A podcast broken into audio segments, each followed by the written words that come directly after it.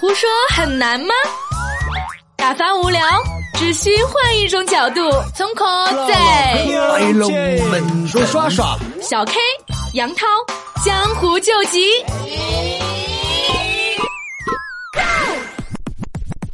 亲爱的，亲爱的，小耳朵们，今天我们要讨论的话题是 K K 老师很爱的 at 古大白话。科学家研究发现，喝酒后说外语更流利。因为酒能减少说外语的恐惧心理，也能影响认知，导致信心爆棚。我有过类似经历，在美国旅游时到南部朋友家玩，喝完半瓶五升装伏特加，开始喝威士忌时，我和朋友她老公美国人开始对标俄语，谈笑风生一晚上。第二天，朋友惊讶：“你啥时候学的俄语？”我啊，从没学过啊。关于喝酒有助于说外语研究的具体情况是，去年英国和荷兰的一群研究者让数十位正在学荷兰语的德国人跟考官进行荷兰语口语对话，一半受试者考前喝水，另一半喝酒，结果喝了酒的一半比喝水的那一半说的更好，分数也更高。但有趣的是，喝了酒的受试者自我评分并未提高。不过，研究者也强调，他们测试的是少量饮酒的情况，大量饮酒会导致母语都说不清楚，根本谈不到说外语了。微博朋克一串英文说：“我带着一兄弟喝嗨后考雅思，口语万年五点五，考到六点五，也是这个道理喽。所以以后我给锦囊里放一支小酒就对了。”说什么啦？微博网友还松六，他说：“我想起来中国合伙人里面佟大为说的一句话。”你外语说的再难听，最后难受的是听的人。你们怕什么呀？我不听，我不听，我不听，我不听。微博一二三表示，酒壮怂人胆的原理？问号问号问号。嗯，人家要嘛。微博网友古大白话说，喝到一定量了之后，说什么语言一点不影响沟通。我朋友曾经在西藏跟不会汉语的本地人喝了半宿，两人谈笑风生。微博巴娜娜说。半瓶五毫升装的伏特加，五斤酒下肚，没在医院。说什么啦？微博网友谢春秋表示，喝了假酒都能和小动物用语言流畅的交流呢。微博 x x x x 哎，太多了。U C 表示，去雅思口语考场门外卖酒怎么样？祖传高分雅思口语秘制饮料。呵呵。微博网友斗笠小飞他说，真的，我爸那椒盐普通话，喝完酒之后堪比甲级播音员。微博赵子琪九五不加微表示。我是俄语毕业生，记得以前在俄国，兄弟姐妹们一起喝完一瓶香槟、两瓶伏特加、一瓶红酒，岂止谈笑风生，都快要拜把子了。哎呀！微博网友 L Y F 人间失格他说，是真的，喝了些酒，外语异常的流利，在巴黎的酒吧跟一阿尔及尼亚人英语、法语、阿拉伯语混着飙。哎呀！人在江湖飘，哪有不挨刀？Hello，亲爱的宝宝们，大家好，欢迎大家继续收听我们的胡说八道 MC，我是大家性感的主持人，千杯不到小 KK，我是大家感性的主持人，从来不喝酒，我是杨涛，我呸，你能不能说点实话呢？实话，这就是实话呀。你是从来不喝醉，不是说从来不喝酒。说什么？滴酒不沾，好不好？你是一直喝的那一种，酒品非常好。啊，那么今天终于。于说到了酒这个话题啊，我们就忽略了，就是说聊不聊英语这个，其实聊不聊外语无所谓，我的酒喝高兴就好了。不是喝了酒之后聊点外语算什么呀？但是我觉得什么都可以做。其实这个。主要就说的是酒壮怂人胆，对吧？就是突出了酒的一个功效。其实喝了酒，外语能说得好，这个是事实。我们其实喝了酒还有其他的很多的功效。酒还有一个非常古典的名字叫百忧解，百忧解是吧？喝了酒之后，你再多的忧愁都能够解掉。当你醒来的时候，还是一样没钱，一丝不挂躺在床上，一样没有女朋友，一样的这么。呃，这么失败，所以说，其实中国人说到酒的时候啊，呃，一般吃饭的时候、聚会的时候，特别马上要过年了的这个时候，一般家人在一起啊，朋友在一起，都免不了要喝上一两杯。你说一家人在一块儿，明明都是四川本地的，突然今年过年的主题是东北味儿，大家都必须说那个东北腔，喝了酒之后应该能实现吧？就是其实。酒可以放大我们的神经，嗯，平时我们不敢做的，包括我们刚刚有一个微博网友提了，就是他爸，对吧？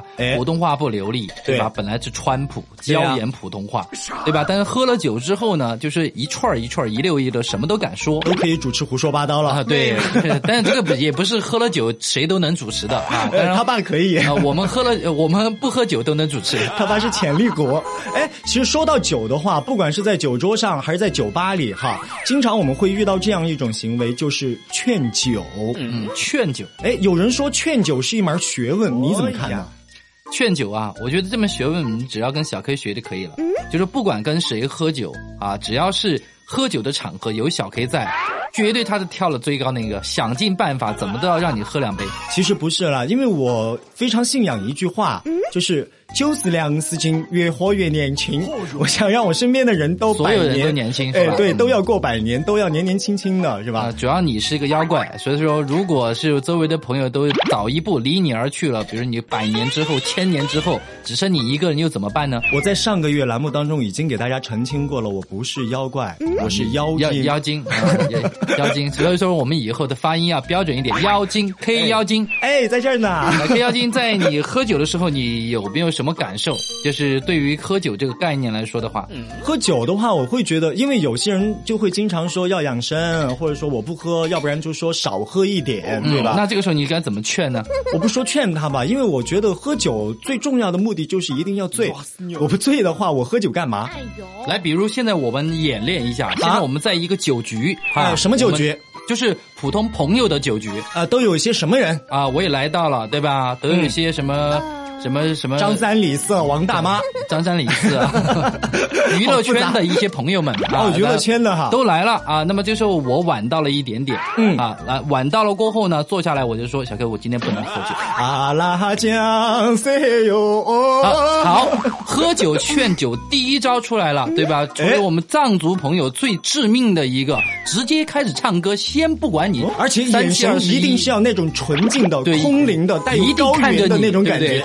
而且非常尊敬你的感觉，你不喝都不好意思。但是现在还有一个就特别不要脸的，难道你给我带了根哈达来？确实不好意思，今天歌你真的唱的非常好，但是今天确实不能不能喝酒，因为今天我开了车。但是我今天你看歌也唱了，收也收不回了。既然你开了车，我帮你叫代驾，出血就出到位。啊你看这就是第二招劝酒的第二招，我花钱你喝酒，对我花钱你喝酒。如果敢有人说我今天开了车啊或者什么的。但是还有还有一个啊，就是他除了今天开了车以外，他还跟你说啊啊，其实不是车的问题，主要是身体不好，因为西过场子多，为了不喝酒。因为医生才昨天给我开了一个单子，就是不让喝酒，喝了酒可能就呃可能胃要出血。呃，你是哪家医院看的？我看我有没有熟人，帮你再介绍一下。什么熟人已经有了？因为现在的医生啊，我跟你说，基本上是个好人进去都要说你有病。咱们要复查一下，今天压压惊啊，喝酒压压惊。好，劝酒的第三招就是直接否定所有一切专业的认定。哎，自己喝了酒，只要我喝了二两，我就是专业的；喝了三两，我就是专家。在酒桌上没有专业，包括一一切的宗教信仰都没有。我们那儿经常就会有哈，我在庙子里面去已经戒了酒的，戒一年、戒两年，哪家庙子？啊，那个菩萨道喝酒没关系的，就在这儿是什么都不怪的，对吧？对对对，百无禁忌，反正就劝你喝了就了事儿，对对吧？但是呢，确实喝酒也有喝酒的好处。我们说了啊，比如说今天谈到了这个说外语，有很多人哈，这其实爱外语就非常的不正宗、不标准，或者是半好不好。有的时候其实你完全不会，像小 K 一样完全不会，其实还 OK。Excuse me, I'm English so good, OK？如果是你就说。呃，就就像现在半半调子嘛，对不对？啊，半调子的时候其实是最恼火的。就是我曾经被人表扬过，我的英文有尼泊尔口音啊。你你想你想开口的时候，实际上自己心里又怕，又有点担心，你发出来这个音会不会别人取笑你？但是这个时候酒就给你的帮帮了一个最最好的忙，就是无所谓。只要是喝了喝了两杯酒过后发的音不标准，我们也可以看成一个笑话。哎，但是会有这样的一种情况出现啊，就是你一个人喝醉了，旁边的人都是清醒半醒的，就是你一个人觉得没有什么，旁边的人都感觉在看曲苑杂谈一样。没有啊，每次跟你喝酒的时候，我就是你都在看曲苑杂谈，我就是旁边那个人啊。我一般跟你喝酒的时候，我就在看动物世界，就在那睡觉。每一次在喝酒酒局的时候，小哥经常很很晚给我打电话出来喝酒啊什么的。一看这样，大家很容易误会我是电话那小王子。哎，电话那你不是吗？电话那一头，就就已经感觉就是已经是喝大了。其实我本来是不想出去的，在很多次都不想出去。但是呢，唯一就是感觉他的喝大了过后哈，一定会因为我长得如此英俊，你害怕我被别人玷污了，所以来救你的兄弟，对不对？自己玷污自己吧，你这 就是怕他惹什么事儿，比如吐别人口水啊，或者是又又强行劝酒被别人打呀，就是像这种情况。所以说我要去看着他。所以说一般在这种晚的时候，就是表。表表现出兄弟情谊的时候，所以我告诉你们，我有一个最铁的兄弟。如果你要打我的话，那些人都已经被杨涛种在树下了。种在树下？为什么种在树下？把他深深的活埋了，让他们生根发芽嘛。对。但当然，其实酒还有很多的好处。当然，我们还是要劝大家，过年过节的时候，这已经很多人已经在放假了啊，就是已经进入了自己的春节假期，提前进入春节假期。当然，一回去过后，不免的就会有三朋四友，大家在一起喝酒。哎，那么喝酒。还是一定要注意度，特别是我们很久没见的朋友，因为我们说酒壮怂人胆。虽然你回去过后，可能平时我们大家还不敢，比如说你觉得这个人他可能平时比较彪悍啊，对吧？脾气比较暴躁。但我一般我就先先先先会用我的眼神告诉你，你的 level 在我之下，平平平时都不惹你，对吧？喝了两杯过后，有的时候就扶不住了，对吧？就有的时候拍桌子什么都都有了，习惯性的东西就会出来了。但是呢，喝酒还有一个不比较重要的。东西，有的时候大多数人在喝酒的时候哈，大多数时候还是清醒。我们说酒醉心明白嘛，哎，就只要不违反一些我们酒桌上的一些呃道理，我觉得这个道义或者是我们酒的道义。说实话，我觉得这个所说的酒桌文化哈。好像它跟每一个地域都是不一样的，都有不一样的一些酒桌文化。但是有的文化是一样的，有的文化就是你说了就必须认。比如说我看过一个小视频，说了是必必须要认的嘛？说了是必须要认。哎，我从来没这个习惯。我们经常也有很多朋友，呃，可能我们很多朋友看过那个小视频，就是应该感觉是。同学或者朋友啊，老同学聚会啊。啊，然后这个人就说啊，我这个我就 A 就要跟 B 说，比如我跟小 K 说，小 K 你这个酒要喝啊，那么小 K 就跟我说，我不喝，除非你喝三杯，你喝三杯，杨涛你喝三杯，我喝三杯。哦，那肯定啊，那那那这个时候我比如说把三杯都干了，连干三杯，我说啊来。这个杯子一放下来到你了，哎呦，谢丽婷在那儿，肚皮有点痛，我去上个厕所。像这种情况下，刚我们看到那个视频里面，这个这个应该东北的一个小伙子，啪啪啪就扇三个耳光就上去了。哦，那就说他三杯酒换了三个耳光嘛，还是公平，还 划得来是吧？对啊，都是三个嘛。那这样以后你喝不得的时候，你说我宁愿用耳光来代替一杯酒。但是你说哈，在。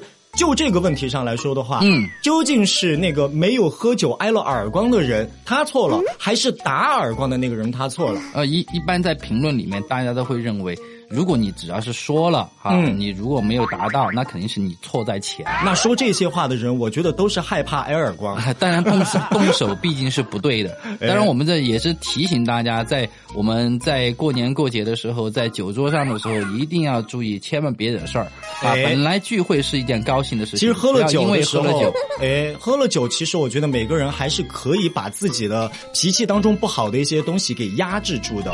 所以说，经常我们听到一句话说这个。酒品见人品，甚至有一些老丈人在看到自己女婿的第一关，就是要把他给灌醉了。好，灌醉之后，我看一下这小子喝醉之后什么德行，对吧？能不能给我女儿幸福？但是，一般老丈人都是被灌醉的那个啊，不不一一般情况，所以我现在开始练酒呢，对吧？现在开始俩女儿，你是原因都是这样的。因为有的时候啊，就是喝了酒之后，他思想就放的比较开，嗯，内心的一些东西就会被暴露出来，对吧？人家问他什么东西，就经常就会说漏嘴，嗯啊，包括就有很多小 K 在和酒桌上说了嘴的一些话，现在我都给你记下来的。我觉得如果谁要做你的女婿的话，真的是倒了八辈子霉。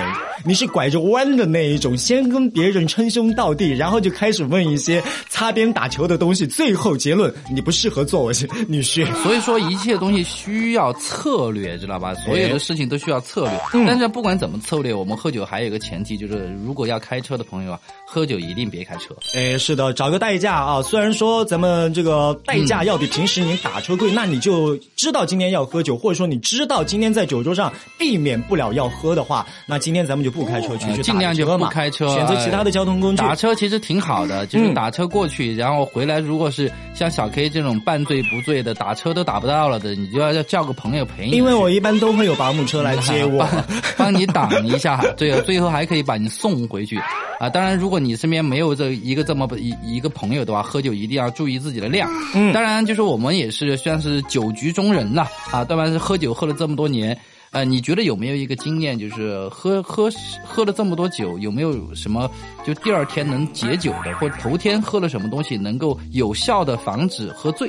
头天是这样，头天在喝酒之前的话呢，有一段时间我是先喝一罐牛奶啊，牛奶，喝一罐牛奶之后，今天的酒就不会那么的醉啊。牛奶这个我解释一下哈，主要是在胃里面有一层涂一层这个牛奶的一层膜啊，稍微让。胃不要受到酒精的一个直接的刺激，我怎么感觉好梦幻的感觉呢？喝进去就是一身黏黏的薄呃膜是吧？哎啊，然后除了牛奶呢，还有什么样的东西？在之前还可以吃两片二十一金维他啊，金维他是吧？这个补充的是什么呢？维生素。哎啊，补充维生素就跟你喝葡萄糖提前喝葡萄糖注射液那个是一样的。哎对啊，提前喝一点的话，会有助于你的解酒酶的一个分布。哎是的，当然就说。一旦完全过量，那其实这些招数都是没有用的。对，那么还有一个，在这酒中的时候也有办法，就是避避免这个宿醉。在酒中呢，拿咱们这个四川话来说哈，就三个字。猜加水，嗯，猜加水就是喝酒的时候，一喝酒的时候一定来干了啊！就你看别人干了，要不然你往自己肩膀后面一倒啊，后面服务员好可怜的，老是在后面洗脸。服务员就说：“先生，你这个酒都就全部请我喝了。”对，那或者就是在喝的时候，就是剩那么一点点。小 K 经常有这个毛病，喝的喝那么一点点，剩那么一点点，我们把这个叫养鱼。哎，不不不，我一般都是要把它全部喝完了之后呢，包在口中，然后。拿一沓卫生纸之后擦一下嘴，就全部在纸上你看了。这这这些招数都是平常 用惯的招数，对吧？这一一一定大家要注意。还有一个呢是，如果是被别人劝的不行了啊，就是中中途喝酒喝的特别多，嗯，那么一定是注意，如果你能去把它抠吐了，可可能这个要有助于你啊之之后的一个酒的一个发挥。哎，但是抠吐的话，这样对胃不好，对胃是伤胃，但是总比丢性命好。有的人其实就是一直在喝，一直在喝，一直在喝，嗯，但是又没有办法拒绝，或者他不是那种特别爱拒绝、能拒绝的人，嗯，他其实一一直受不了这个酒精的。分布的话，经常我们不是出现一些新闻吗？直接劝酒劝死的。哎，但是也有这样的一个可能，他本来是喝不死的，抠胃抠胃抠胃，一天抠两天抠三天抠，把胃抠癌了。啊！但是其实我 我喝了这么多年酒，从来只有喝吐，但是没有抠吐的，因为我特别不喜欢抠的那个感觉。我也从来不，我是喝那么多酒，应该是从来没吐过，从来没吐过。我不喜欢吐，你吐的还少，因为我风都 吹得进来，牛都拖不出去。好了，那么其实今天就是跟大家说一下这些有关酒的一些文化。当然，酒喝了酒之后，不仅仅是让你的外语能说的很流畅，让你能跟。朋友沟通能沟通的更加的细腻，当然也是让呃自己的胆量各方面的。个沟通能力能得到一个很大的一个提升。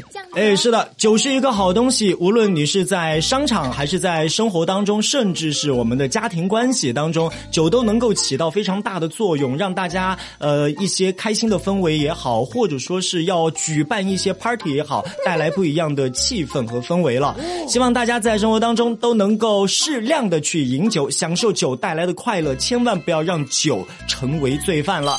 那么今天我们这一期。呢，就给大家说到这里了。我是大家性感千杯不醉的小 K K，我是大家感性但是一杯就醉的杨涛。拜拜，再见。胡说八道。